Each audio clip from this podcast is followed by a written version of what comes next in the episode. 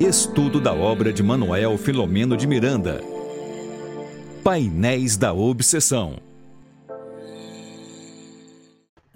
Olá, amigos, queridos amigos. Olá, Tânia, boa noite.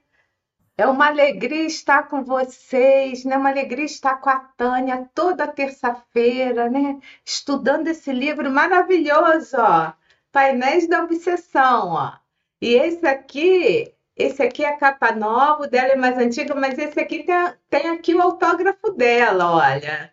Essa aqui eu ganhei da Tânia, esse aqui tá para lá de especial, né? Então, é sempre uma alegria, né? A gente está vendo o pessoal entrando aqui, agradecendo aqui quem já está se manifestando, a Rai TV, os amigos da Espírita, o pessoal do TVCA Cal também, né, lá de Santa Catarina, a Fátima Santos de Minas Gerais, a Maria das Graças, Alexandre, que é também, não, essa é de Ituverava, São Paulo, a Rita Vidal lá da Itália e tantos outros que ainda não estão se manifestando aqui, né, nesse momento. A nossa gratidão, tudo isso eu falo antes de passar a palavra, né, para quem realmente vai fazer essa live, né, que é só apresentação, enquanto vocês estão entrando e a gente está dizendo o que, que vai acontecer hoje. Lembro também para que se tiver alguma dúvida, se algum de vocês tiverem alguma dúvida, que não estejam acostumados aqui ao nosso estudo, a gente tem um momento mais para frente, um momento de perguntas e respostas, né? Resolvi hoje fazer abertura com esse livrinho aqui que eu amo de paixão, amo de paixão. Opa! Até porque eu ganhei na época, sabe, do querido Di, como a Tânia fala, é o tio Di, eu não chamo ele assim, mas é o querido Di ganhei dele, eu fiquei, então assim, sensacional, né, da Joana, ela diz o seguinte, a aquisição da consciência é desafio da vida, que merece exame, consideração e trabalho. Então, reflexão para a noite de hoje. Esse, esse trechinho é, foi retirado de Momentos de Saúde e de Consciência, tá? Página 98. Enfim, então a nossa gratidão a Deus, ao Filomeno de Miranda, a gratidão a Tânia, que está sempre assim, que se dispõe, sabe, a estudar esse livro, a passar todo o conhecimento que ela tem, né? dentro, assim, em cima da, dos livros do Filomeno de Miranda e de outros livros. Mas olha só, gente, passar a palavra para Tânia, né? Porque já falei bastante. Seja muito bem-vinda. Lembrando que a Tânia, ela é coordenadora do projeto Filomeno de Miranda lá da Mansão do Caminho. Então, ela está à frente de todos os estudos, né, das obras de Filomeno. Então, não poderia ter uma pessoa melhor aqui para estudar conosco, né? Com você, querida. Boa noite, querida amiga. É uma alegria estarmos juntas mais uma vez neste programa fabuloso, sensacional, que se chama O Estudo da Obra de Filomeno, mais particularmente desta obra, que hoje traz para nós eu diria, Regina, que quem deseja conhecer um pouco a respeito do tema obsessão deveria fazer a leitura deste capítulo, porque é um capítulo que traz informações que nós não precisamos saber do que aconteceu anteriormente. É claro que aparece é, o nome de nosso personagem central, que é Argos, a sua esposa Áurea, a benfeitora, que é a irmã Angélica, Venceslau, que é o médico que trabalha na instituição, Felipe, que é o adversário desencarnado eh, que esteve em outras experiências junto com o Argos. Mas eu diria, neste capítulo, nós podemos saber um pouquinho mais a respeito da obsessão ele é intitulado Obsessão Sutil e Perigosa. Aí eu diria em relação ao título que toda obsessão ela é perigosa, ainda que seja no estágio inicial da obsessão simples. Toda obsessão, quando chega no patamar mais elevado, que é a subjugação, ela teve início pela obsessão simples, que chega para nós de maneira sutil.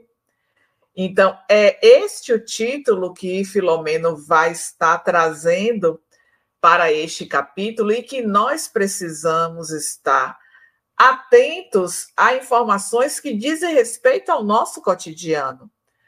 Porque, é, às vezes, quando nós falamos de obsessão, é, temos a impressão de que falamos de algo que está distante da nossa realidade, não está.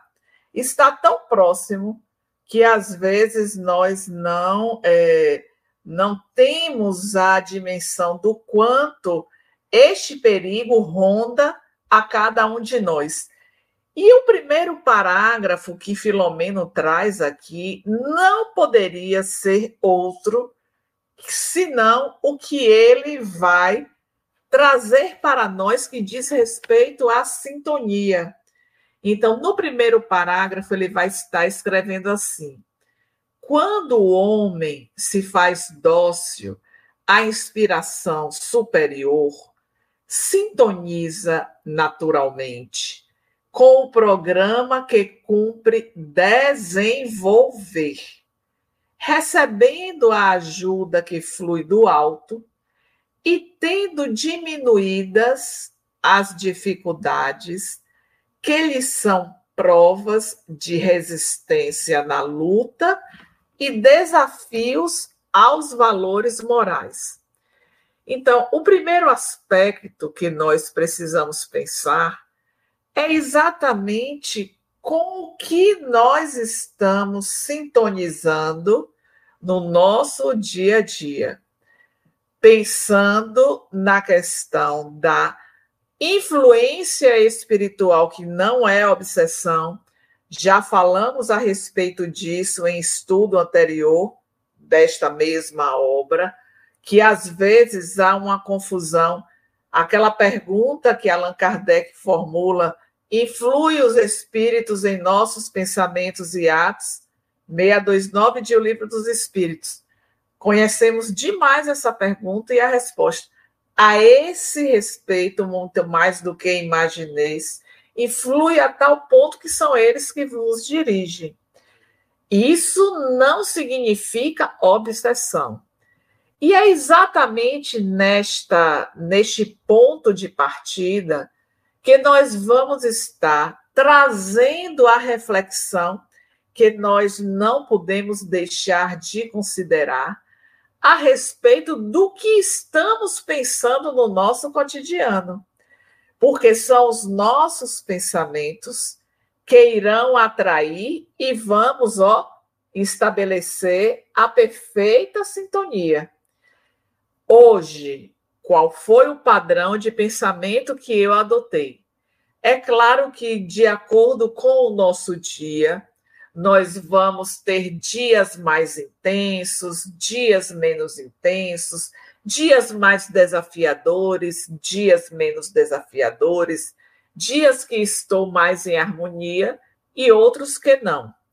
Vamos partir desta perspectiva de um dia muito desafiador. Ora, quando estamos diante dos desafios, torna-se necessário é, estarmos mais atentos ao padrão de pensamento que perpassa sobre cada um de nós. Porque é exatamente na hora do desafio que vamos estar talvez tendo ideias mais pessimistas. Ah, eu não vou conseguir, isso não dá certo para mim, é, é, aquela situação eu já vivenciei antes e foi terrível. Então, tudo vai caminhar conforme esteja sendo aquilo que vem à nossa mente, que são as nossas construções. Então, digamos que diante do desafio, eu consigo permanecer em harmonia, sintonizado com a esfera superior. Então, diante do que eu estabeleço, é o que eu vou receber. como pode, Regina, eu estar com o pensamento em desalinho e sintonizar com a esfera superior? Não há concordância, porque a esfera superior está em um patamar e eu estou em outro. Para que haja sintonia, é necessário ó, estarmos no mesmo padrão vibratório. Não significa dizer que eu sou alma encarnada elevada. Quando eu estabeleço essa sintonia com a esfera elevada. Porque estes espíritos, e nós vamos destacar o nosso anjo guardião, eles estarão a todo instante investindo para o sucesso da nossa jornada existencial. E nesses momentos mais difíceis, são os momentos que eles estão mais próximos a nós. Agora, esta proximidade, ela vai estar sendo cada vez mais intensa na medida da nossa sintonia. Então, é isso que Filomeno apresenta como ponto de partida para este capítulo, que é intitulado Obsessão Sutil e Perigosa. Lembrando que estamos no 24 capítulo do estudo. É, terminado hoje, nós temos oito semanas pela frente, porque são 32 capítulos. E assim nós vamos encerrar o nosso estudo. Então, nós já estamos, de fato, em nossa reta de descida para a finalização deste livro. E o interessante neste capítulo é que Filomeno vai falar da sintonia tanto com relação aos espíritos bons, como em relação àqueles que são os nossos desafetos. E por que esta abertura? Vamos fazer uma retrospectiva para se porventura alguém esteja chegando pela primeira vez em nosso estudo hoje. Argos, ele tinha um problema de ordem pulmonar que precisou fazer uma cirurgia para extração de um dos seus pulmões.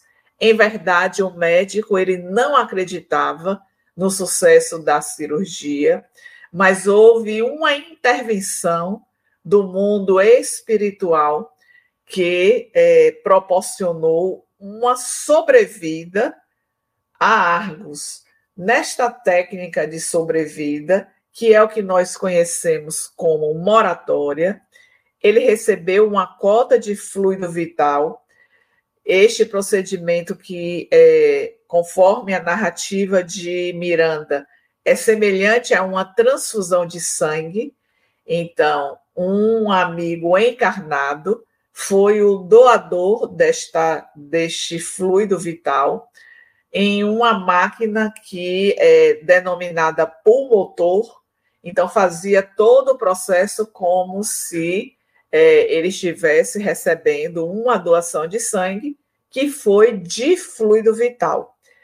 Então, nós tivemos esta, esta narrativa na história de Argos, e depois de ter transitado por outros conhecimentos, retoma Miranda ao nosso personagem central da história deste livro, que é Argos, e vem mostrar a sutileza desta sintonia que estabelecemos.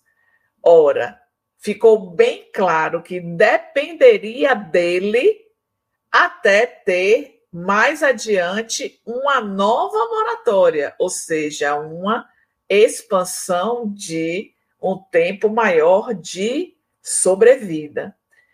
E pelo que nós acompanhamos neste capítulo, nós percebemos que Argos ele se deixa envolver pelo seu desafeto do passado, que se chama Felipe.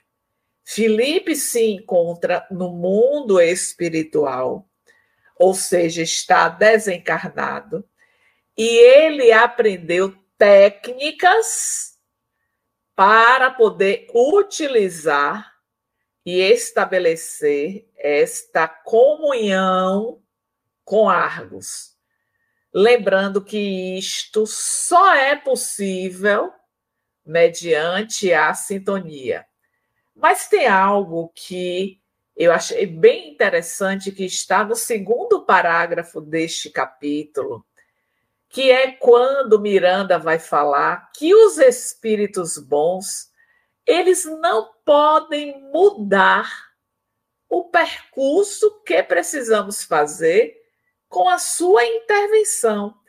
Não é que eles deixam de nos oferecer o auxílio. Mas vamos pensar. Estamos vamos trazer o problema em questão que é de Argos, que traz esta é, é, este processo de adoecimento, este comprometimento pulmonar. Já pensou se resolvendo o problema que estava atormentando, ele teve o processo cirúrgico e, paralelo a isso, uma cota de fluido vital para viver mais tempo. Mas ele tem um compromisso perante a existência para responder a esta intervenção que foi feita. Imagine se todos nós que passamos por processos de adoecimento, se tivermos a intervenção do mundo espiritual, onde fica o débito contraído? E aí aprendemos neste capítulo que, ainda que seja aliviado, porque ele teve um alívio, ele não desencarnou, ele permanece vivo e com mais tempo para poder estar colocando em prática as lições e os projetos estabelecidos no mundo espiritual, mas isso não significa que o débito que ele contraiu vai ser morte, vai ser colocado de lado e ele vai ficar bem. Não, ele tem que responder a todo este investimento do mundo espiritual. E aí a gente para, Regina, a pensar quantas vezes nós passamos na existência atual por situações difíceis que pedimos aos benfeitores que nos auxiliem e muitas vezes estabelecemos barganhas com o nosso Pai. Ah, se acontecer isto, eu prometo fazer aquilo. É, se eu conseguir me curar desta doença, eu vou fazer é, é, uma caridade, enfim. Vocês entendem o que eu estou a falar. Então, avalie se todos nós que estamos vivendo um desafio fazemos é, este pedido, o nosso pedido é atendido e onde fica o nosso débito? Porque tudo quanto chega para nós é o resultado de nossas ações anteriores. É fruto da nossa semeadura. Então, dívida contraída requer que tenhamos a possibilidade de saldar o nosso débito contraído. Então, aqui nós vamos perceber, conforme é, nos traz o Espírito Manuel Filomeno de Miranda, que os benfeitores vão nos auxiliar sim, mas eles não podem ter aqui uma expressão, mudar os mapas kármicos de seus pupilos e afeiçoados. Seria ótimo para nós quando estamos em sofrimento. Não importa a natureza do sofrimento que estamos atravessando. Toda vez que a dor chega, a dor ela vai nos renovar, ela vai nos libertar. Só que a dor chegando, nós queremos a libertação de imediato. E aí vamos orar. É interessante que neste capítulo também vamos ver mais um aprofundamento a respeito da oração. E quando nós oramos, o nosso desejo é a libertação imediata daquela dor, daquele desafio, daquele sofrimento do que nós estamos atravessando. E parece que estamos orando e não temos a resposta que desejamos. É a oração que não está sendo eficiente. Ah, mas eu peço uma pessoa elevadíssima moralmente para poder orar. Toda oração que nós fazemos, nós vamos estar sendo beneficiados primeiro por esta aproximação amorosa dos benfeitores, do nosso anjo da guarda, que estão ali para oferecer a nós os recursos que são indispensáveis para a nossa superação daquele momento difícil. Isso não significa dizer que vamos ter o nosso sofrimento anulado, a nossa dor deixada de lado. Mas tem algo que caracteriza muita personalidade de Argos e que a gente vai vendo no decorrer deste capítulo, que são as brechas que ele oferece para que Felipe, o seu desafeto, ele possa se aproximar. E aí vamos pensar de um dos pontos que Miranda apresenta, que diz respeito ao egoísmo. Eu não me recordo, Regina, quantas vezes nós, desde quando começamos o estudo desta obra, já nos reportamos à questão do egoísmo. Mas nós nos reportamos sempre que aparece, e mais uma vez apareceu aqui. Miranda falando deste perfil que Argos apresenta com relação ao egoísmo, com relação ao orgulho, com relação a o instinto possessivo, a prepotência moral. Então foram esses quatro aspectos destacados neste perfil de Argos que favoreceram esta aproximação do seu desafeto desencarnado, Felipe. E aí, pensando no quanto ainda carregamos as nossas mazelas morais, o egoísmo, a vaidade, a presunção e outras mais, os ciúmes, o ciúme. E tudo isso, quando manifestado pelo nosso ser, vai favorecer esta sintonia com aquelas mentes que não estão interessadas no nosso aprimoramento, na nossa, no nosso avançar na marcha evolutiva. Então é preciso pensar com frequência, com cuidado, com vontade, em relação a estes, a estas imperfeições que carregamos e o quanto elas são cultivadas no nosso dia a dia. Porque se Argos recebeu este investimento do mundo espiritual, ele precisa responder à altura deste investimento que foi feito. E nós não podemos garantir que teremos a todo instante esta presença do mundo espiritual, porque os nossos pensamentos não estão a todo instante sintonizados nesta faixa. E aí vem algo, é, eu, eu estou, Regina, trazendo pontos é, sobre este capítulo. Foi um capítulo relativamente grande, em relação aos últimos que nós viemos estudando. Esse capítulo ele teve, ele tem 57 parágrafos. E aí teve algo que chamou a atenção quando Miranda vai estar falando a respeito de que quando nós estamos na casa espírita, nós pensamos que temos toda a proteção com relação às nossas questões.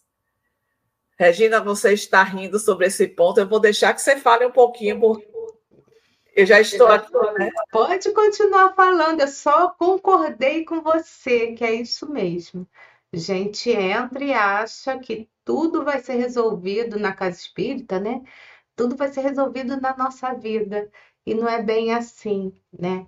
Por que, que sofremos? Por que, que temos as doenças? Por que, que somos obsidiados em algumas vezes, né? Lei de causa efeito, só isso, amiga.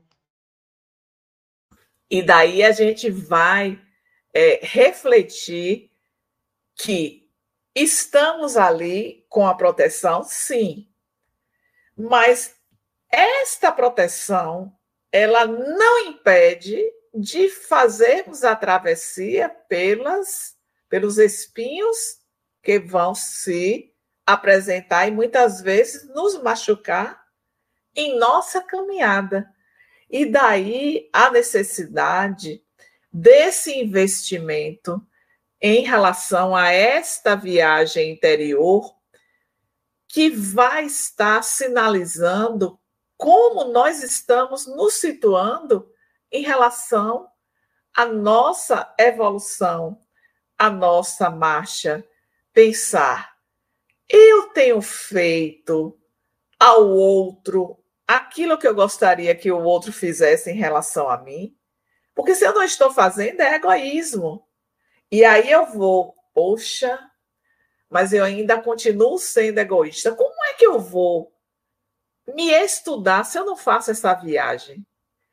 E nesta viagem, identificar esses pontos que precisam ser trabalhados e que eu diria são os pontos vulneráveis para esta atração, sintonia perniciosa, que é capaz de gerar um processo obsessivo. A obsessão simples, ela tem início com sugestões. Sugestões que vão exatamente em cima dos nossos pontos fracos.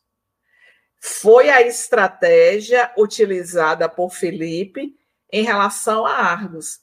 E aí nós vemos a diferença do casal bem evidente. Áurea dentro da, das tarefas da casa onde eles estavam inseridos, ela procurou esta ascensão individual, se dedicando ao trabalho.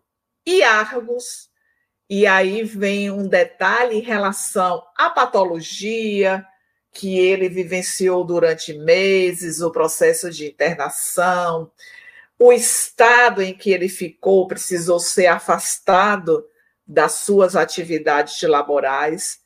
E nós sabemos, pela nossa experiência prática, que muitos meses internado, o processo do adoecimento, debilita o organismo, o indivíduo ele fica mais mesmo nesse estado, a gente chamaria estado de inércia, que precisa ir voltando aos poucos à sua atividade. Só que Argos, ao invés de estar atento a esta necessidade de retorno às atividades na seara do bem, ele era o tipo de pessoa que falava, mas que não fazia.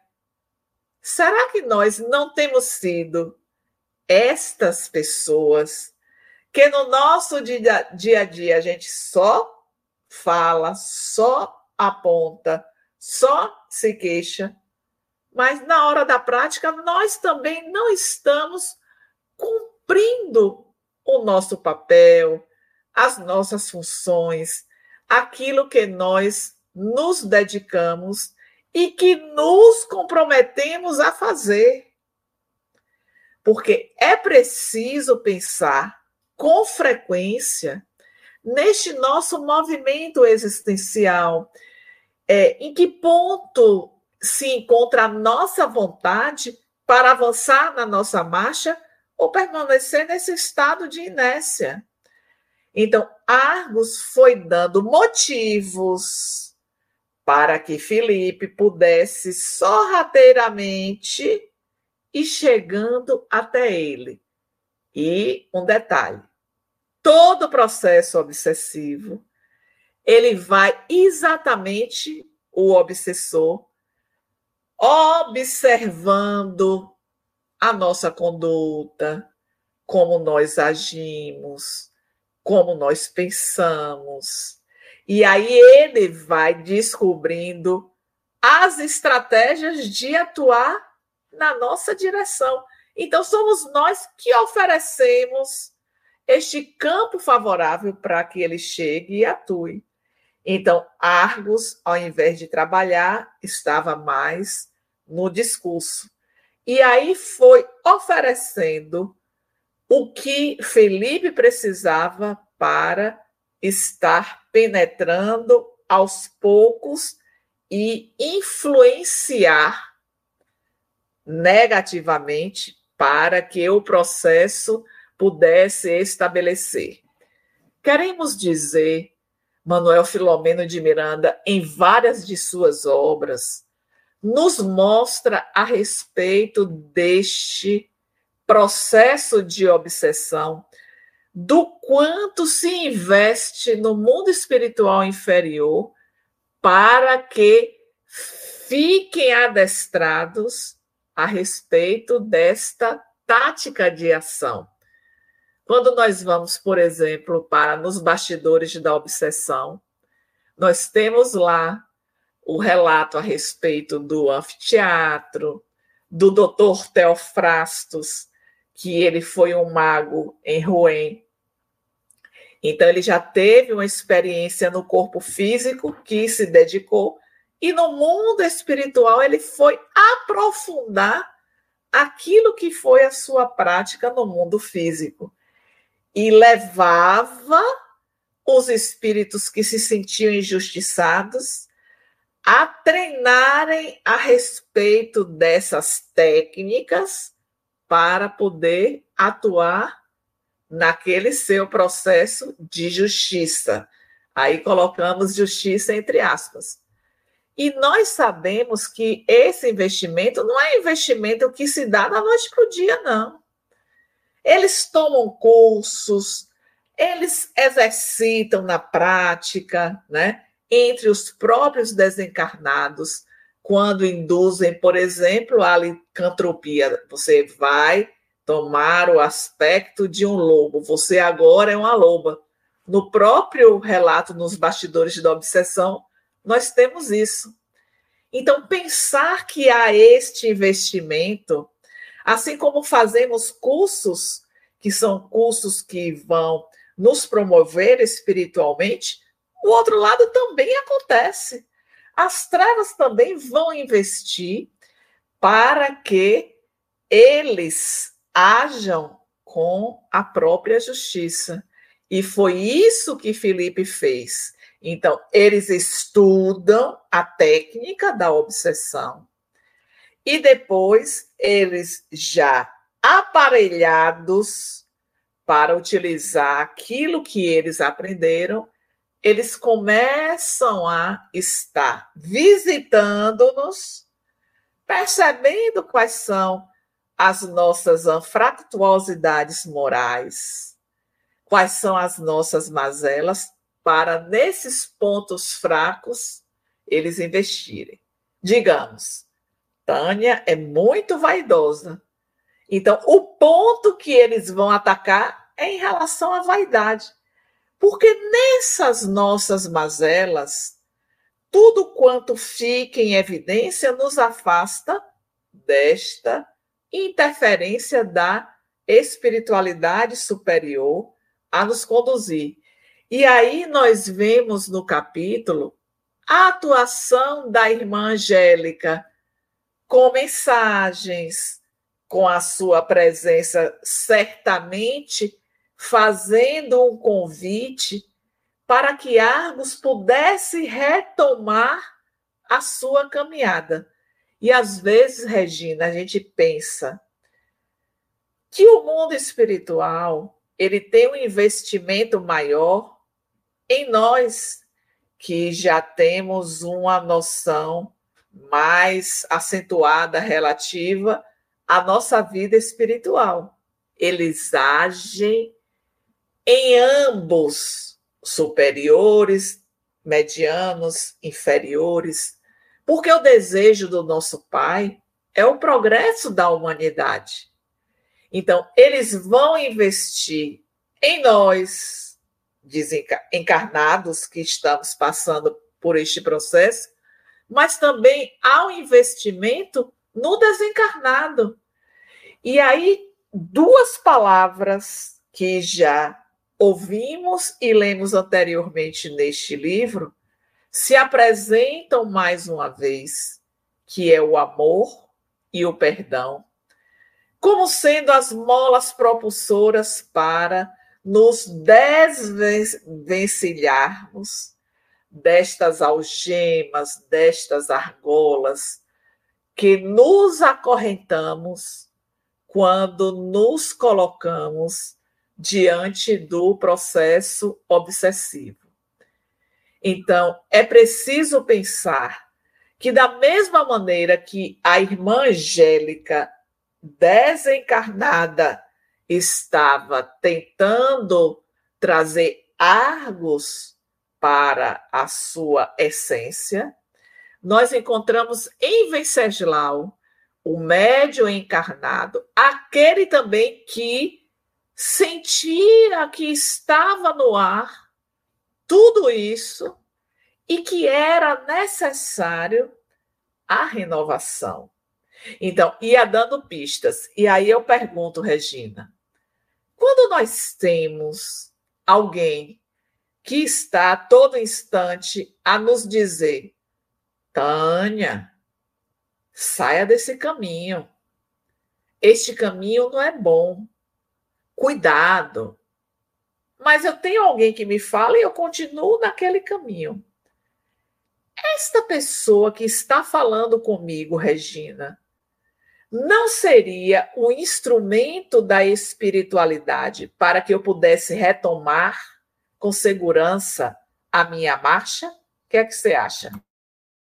É impressionante, Tânia, como é que eu refleti sobre isso essa semana, né? Porque às vezes algumas pessoas são tomadas assim de bobas, né? De, de pessoas até assim que sem noção, porque que elas fazem determinadas coisas enquanto o outro tá ali a outra pessoa ali no erro, sabe? Então eu estava refletindo muito sobre isso, principalmente, né? É, nas questões de moralização, né? Às vezes a pessoa que está ajudando nem é essa coisa assim tão moralizada assim, mas está ali como instrumento, né? E chega uma hora que foi assim que eu refleti, tá, Tânia? E chega uma hora que dá, acontece um basta ali, porque a pessoa não quis, foi, foram tentadas muitas vezes, ou muitas situações, mas a pessoa não quis. E aí o que, que vai acontecer com qualquer um de nós? Se pode acontecer, ela vai, ela vai repetir de ano. É isso que vai acontecer, né? Então, uma pena. Mas é bem assim, né? Às vezes parentes, né, amigos, a espiritualidade vai dando um jeito de colocar pessoas para nos ajudar. E tem uma coisa que eu queria também te falar, é, lá, lá quando você estava refletindo sobre as nossas dores, aqueles que vão para casa espírita, eu também penso, sabe, Tânia, que muitas das nossas dores são atenuadas e a gente nem percebe que são. Então a gente reclama que está passando pela situação, mas estão bem assim, bem mais brandas do que deveria ser. Uma outra reflexão para a gente também. Importante a sua reflexão, Regina. É, porque às vezes a gente não vê a solução do problema que nós estamos atravessando, mas não percebemos que ele poderia estar com maior intensidade do que se apresenta. Então, é isso que nós precisamos ter atenção. E nos trabalhos que nós nos colocamos à disposição. Porque às vezes foi algo também comentado aqui neste capítulo, que quando a gente é, tem a disposição para desenvolver determinada ação no bem, nós estamos lidando com pessoas, talvez aqueles trabalhadores que estão na mesma tarefa que nós abraçamos, e aguardamos que aquelas pessoas tenham, tenham virtudes que elas ainda não conseguiram alcançar, porque todos nós estamos transitando é, com quedas, é, com pedras nos caminhos da vida. Então, tudo isso muitas vezes nos leva a situações que fazem com que as nossas ações sejam ações não condizentes com aquilo que nós estamos pregando, porque na hora da dor, na hora do sufoco, aí vem a queixa, vem a revolta, ah, mas ela está ali na tarefa, na casa espírita há tanto tempo e está se queixando. Então, é, e aí vem, olha, Tânia, 10 anos na casa espírita e ela se queixa, porque a gente aguarda do outro. Mas eu queria trazer um ponto que foi presente também neste capítulo, que fala de um perfil de Argos que foi se acostumando à rotina dos acontecimentos.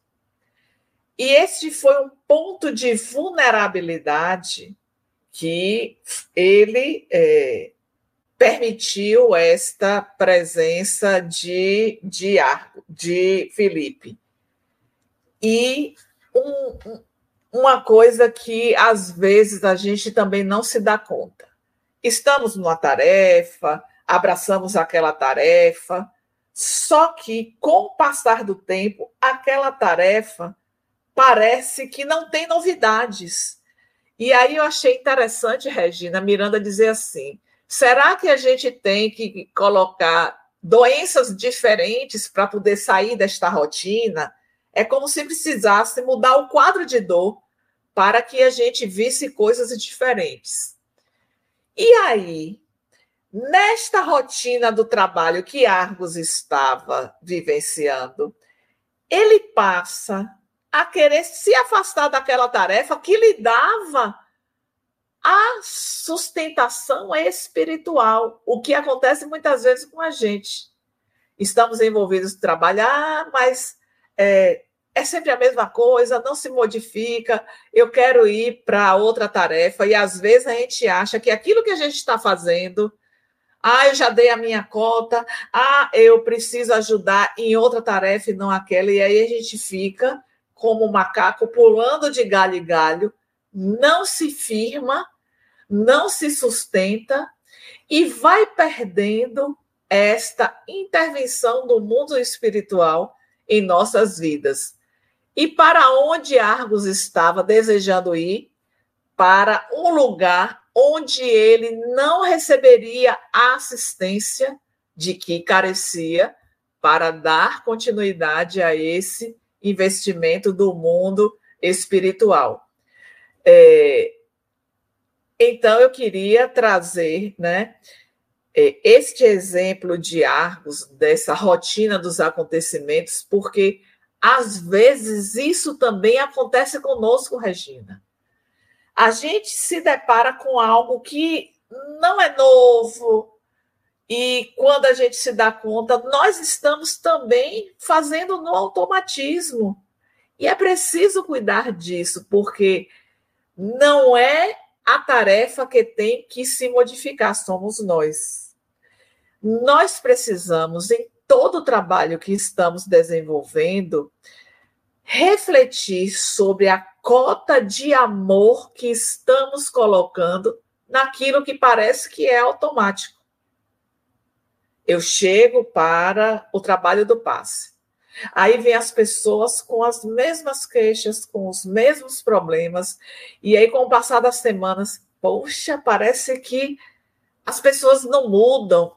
Então, cuidado com essa inquietação, porque isso pode ser uma porta que vai se abrindo para poder você sair daquele trabalho, você se afastar de outros, outras tarefas no bem, e aí você vai perdendo as suas forças, a sua sustentação vibratória. É o que acontece, nós estamos na casa espírita, já falamos no início da abordagem hoje sobre isso.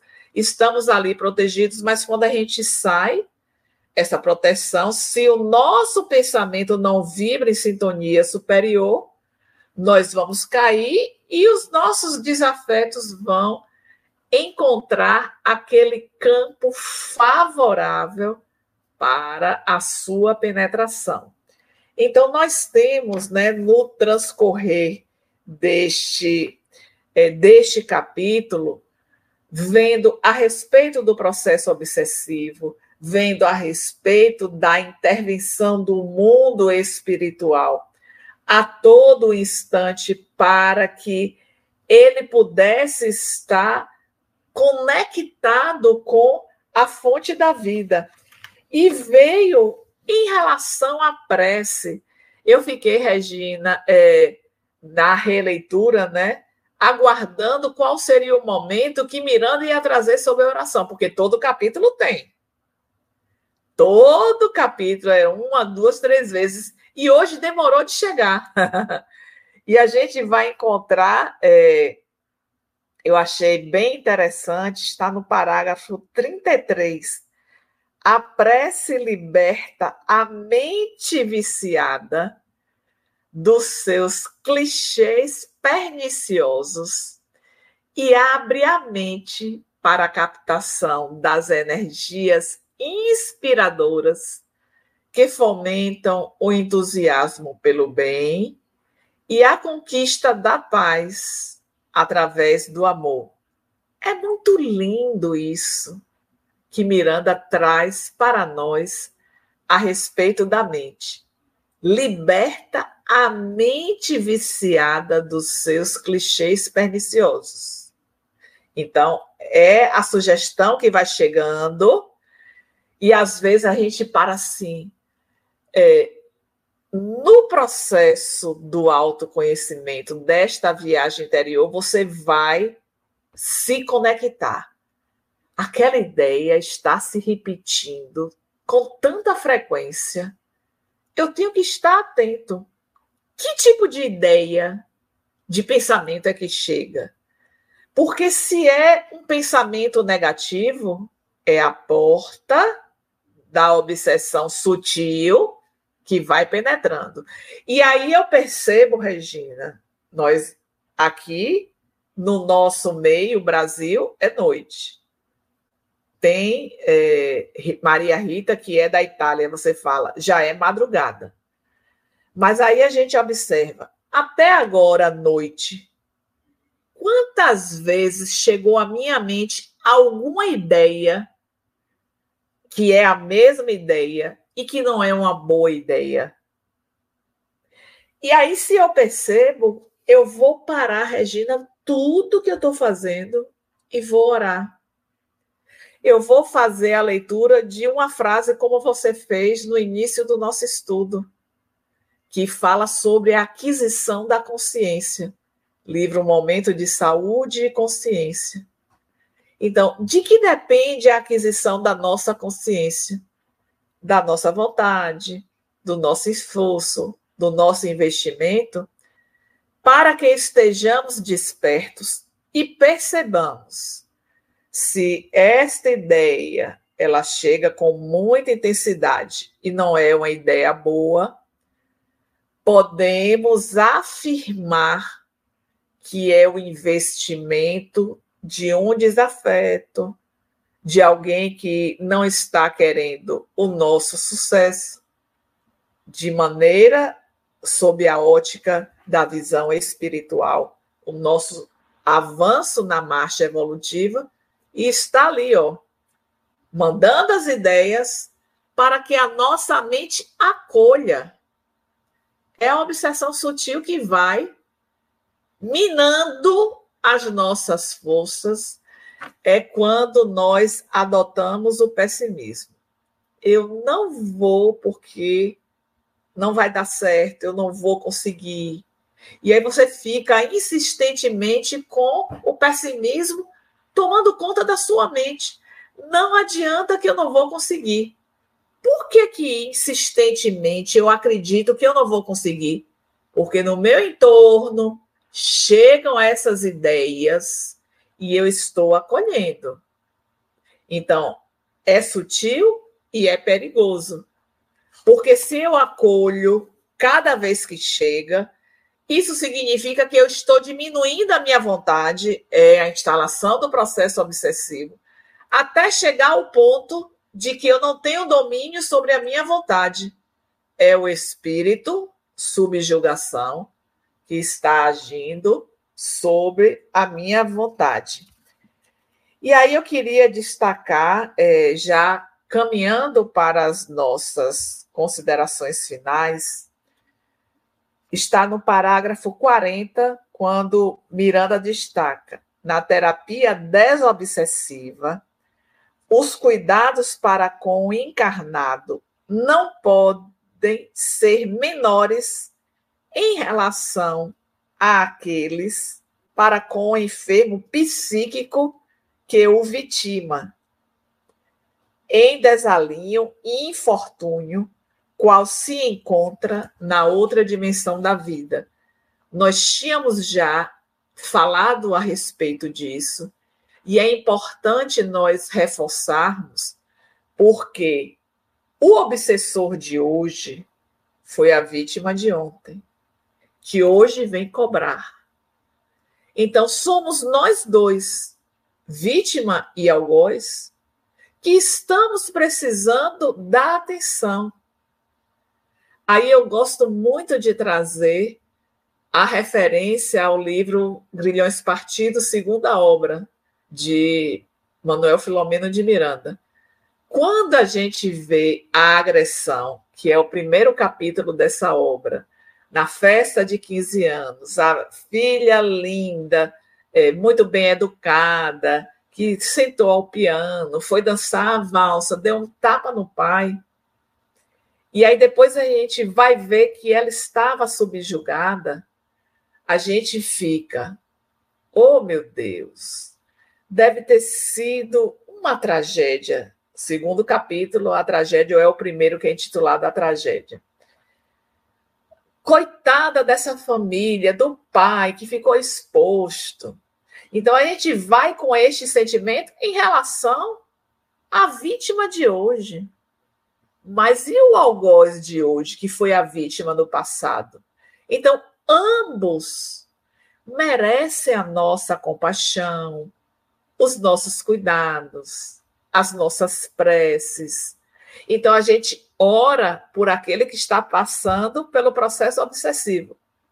E o que está obsidiando? A gente ora. Então, às vezes, a gente toma, Regina, aquela defesa em relação ao encarnado que está passando pela situação difícil, esquecendo que o desencarnado, ele é o nosso irmão, ele é também aquele ao qual nós precisamos cuidar para que mais rápido isso possa desaparecer.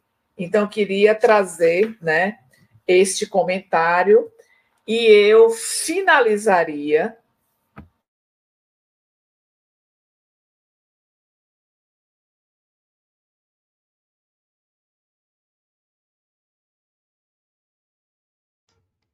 Tânia, seu microfone está desligado, eu não ah, consigo ah, ligar. Bateu, bateu aqui. Bateu aqui. É o penúltimo parágrafo. Felipe, que se adestrara na técnica de vingança contra aqueles a quem odiava, nos tormentos em que se debatia, utilizou-se da fraqueza moral de Argos para estabelecer contato telepático e prosseguir na indução obsessiva, utilizando-se deste método sutil e perigoso pela estimulação das cargas negativas do comportamento do seu afeto para promover-lhe um quadro complexo de distúrbios da emoção a fim de dominá-lo depois. Aí vem a pergunta, querida amiga: será que Argos será vitorioso na investida que foi feita pelo mundo espiritual? Ou mais uma vez ele vai se comprometer? Cenas dos próximos capítulos. Vamos às perguntas, amiga? Vamos sim, né? Então vamos aguardar, né? Ou vamos estudar para quem está com livro, né? Para entender direitinho. Mas vamos lá para a nossa vinheta do momento de interação. Momento de interação. Perguntas e respostas. Primeira pergunta é da Maria das Graças Alexandre. Ela, ela coloca o seguinte: o pensamento repetitivo pode ser uma obsessão simples? Quando me vejo em pensamento em desalinho, tento imaginar na natureza, me vejo na chuva, Sinto até a água gelada do, dos pingos em minha mão. E vem um pássaro e toma banho, depois voa e vai embora. E eu fico calma, mas sempre vem esse pensamento. Havia é, já trazido um pouco a respeito disso, mas eu reforço, Maria das Graças, que é preciso ter muito cuidado quando os pensamentos eles se repetem e são pensamentos que chegam para nos desanimar, para sentir desgosto pela vida, para não seguir adiante, para que você acredite que não será vitoriosa. Então, que bom que você consegue, através destas estratégias, ficar calma, mas depois vem e aí o que o capítulo nos apresenta, a oração. Ah, Tânia, mas eu oro, daqui a pouco vem o pensamento. Ore de novo. Então, não se deixe abater por achar que acabou de orar e já vem a ideia.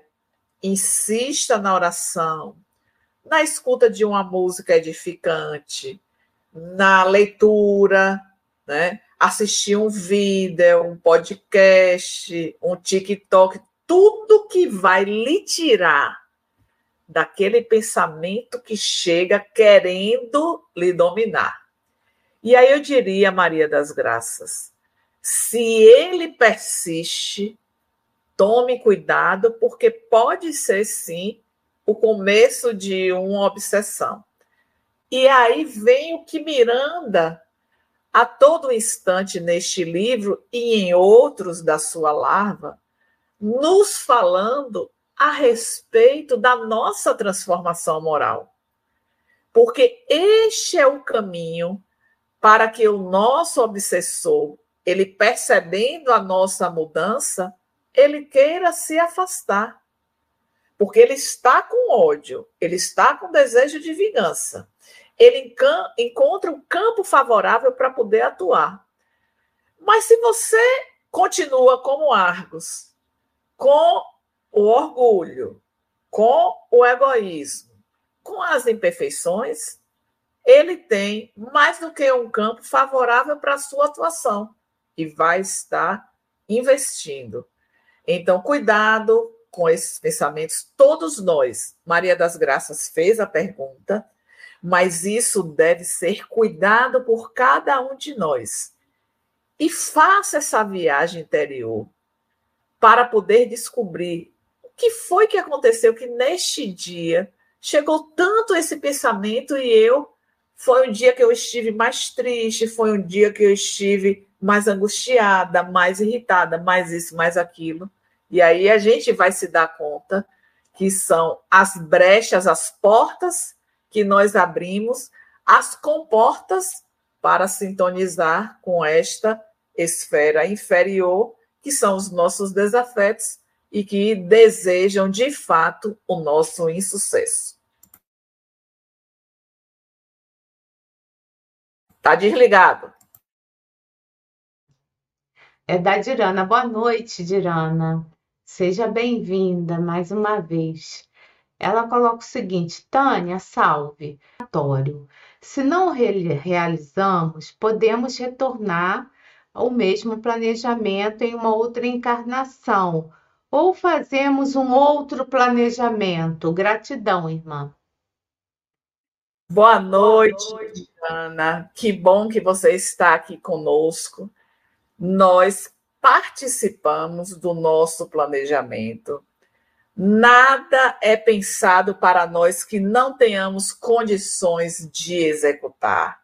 Eles sabem quais são as nossas fragilidades e não vão nos oferecer algo que esteja distante da nossa capacidade de execução.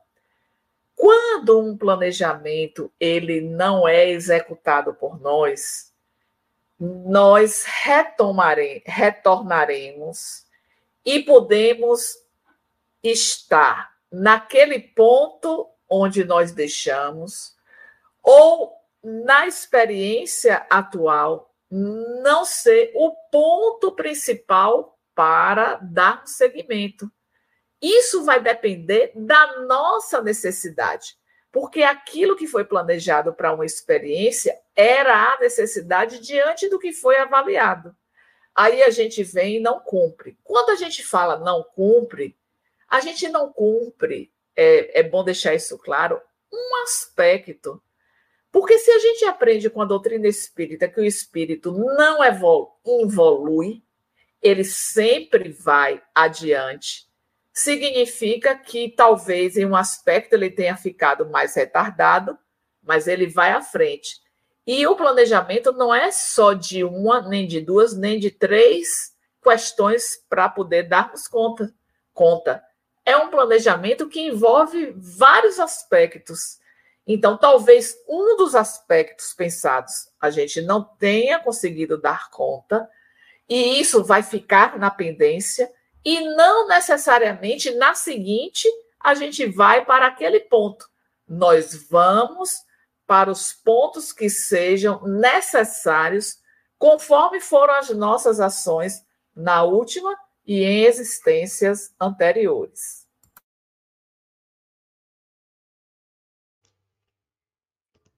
Ela faz uma colocação, não, a Neide. Nossa, é muito difícil lutar contra os pensamentos negativos. Há momentos que os pensamentos me chegam, fazem barulho demais. É uma luta interna, só a oração, só a oração minha me acalma. Isso que você acabou de dizer, né, Tânia? Então, a Dirana também coloca que orar e vigiar sempre, porque, segundo Kardec, os espíritos influenciam nossas vidas.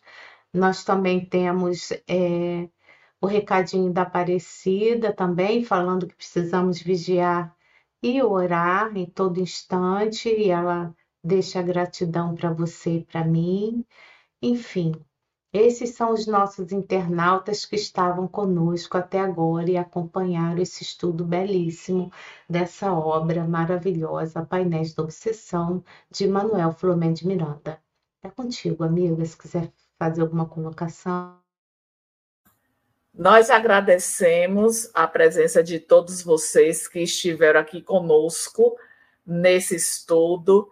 Eu diria que é uma obra maravilhosa e que nos traz preciosas informações, não somente relativas à obsessão, o próprio título da obra é Painéis da Obsessão, mas fala sobre outras questões que dizem respeito à nossa vivência cotidiana e que precisamos estar alertas. Então, uma boa noite a todos, que Jesus nos abençoe. Até o próximo estudo. Beijos, até breve. Tchau. Estude conosco. Faça parte da família Espiritismo e Mediunidade. Em Lives TV.